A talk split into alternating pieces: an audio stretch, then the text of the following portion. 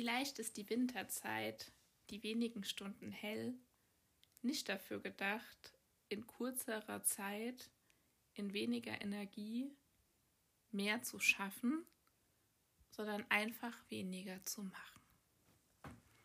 Den Gedanken hatte ich so vor drei Wochen und ich finde es total wichtig.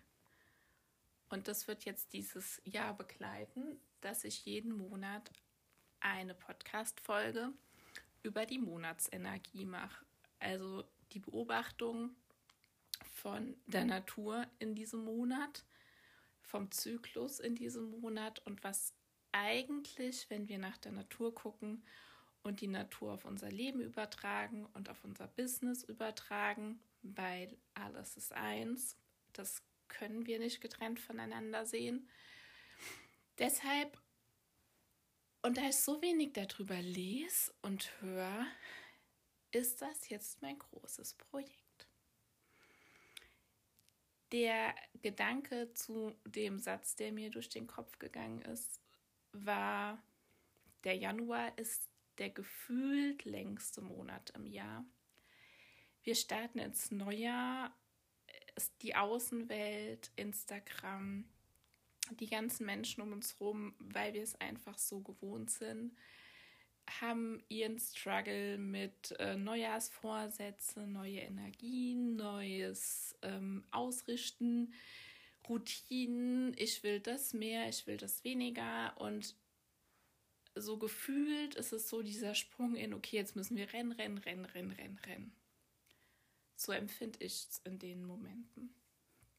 Und draußen, es wird früh dunkel und es wird spät hell. Also sprich, wenn wir uns einfach mal angucken, ähm, wie viel Dunkelheit und wie viel Sonnenlicht, in Anführungszeichen, weil der Januar ja jetzt nicht der, der Monat ist des vielen Sonnenlichts. Und da der Bogen zu die Sonne ist für alles, was hier auf diesem Planeten ist, die Energiequelle. Also letztendlich ist die Sonne unser großer Energiespeicher.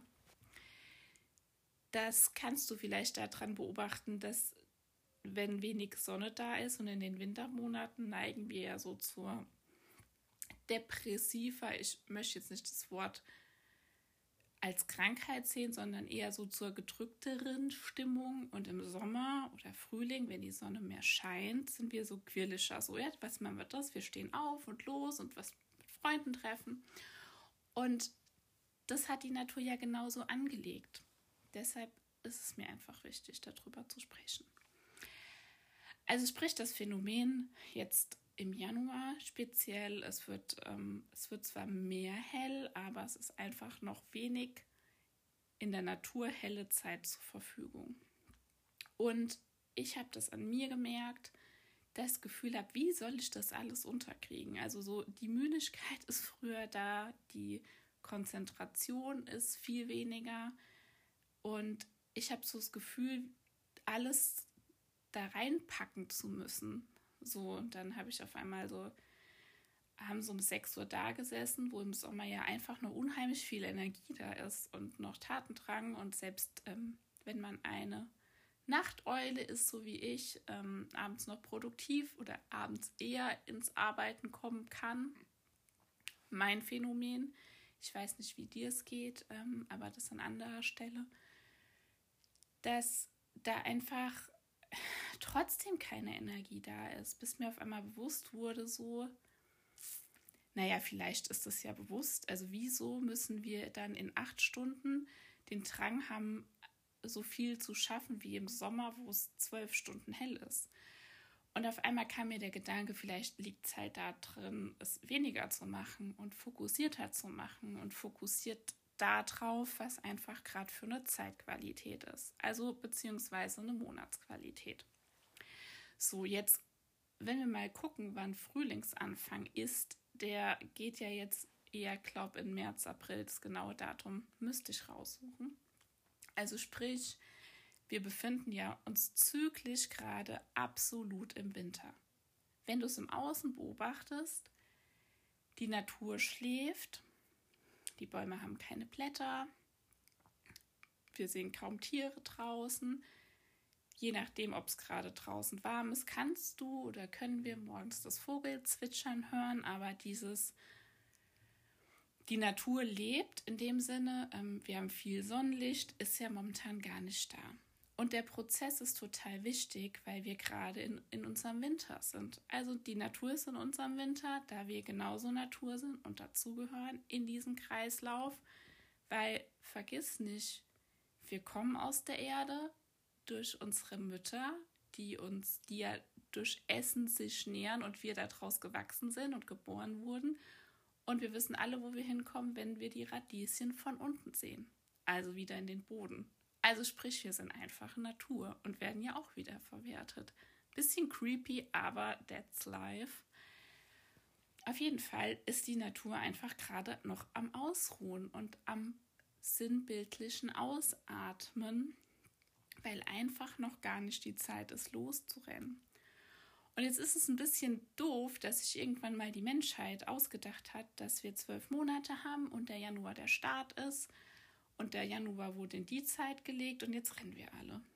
Oder vermeidlich. Deshalb ist es mir so wichtig, darüber zu sprechen, weil ich glaube, dass wirklich viel, viel Ruhe, viel, viel gesunden und sehr, sehr viel hochwertigere Lebenszeit und auch Unternehmensführung darin liegt, zurück zur Natur zu kommen, weil ich bin davon überzeugt, dass all das, was wir gerade im Außen sehen, dadurch passiert, weil wir gar nicht mehr anhalten und rumblicken und fühlen und sehen, wo wir eigentlich hingehören und dass eigentlich die Antworten total wirklich wortwörtlich vor unseren Füßen liegen.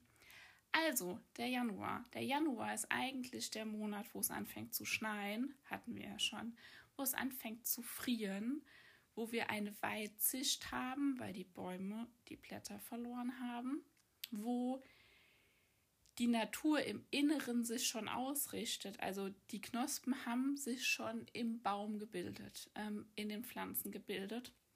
Also sprich, die Natur macht die Innenschau und auch für uns ist es mehr Zeit, nach innen zu gehen, was wir ja daran merken, dass wir viel mehr zu Hause sind, dass wir ähm, weniger aktiv draußen sind, uns vielleicht dazu zwingen, weil wir glauben, jeder Tag ist gleich im Jahr.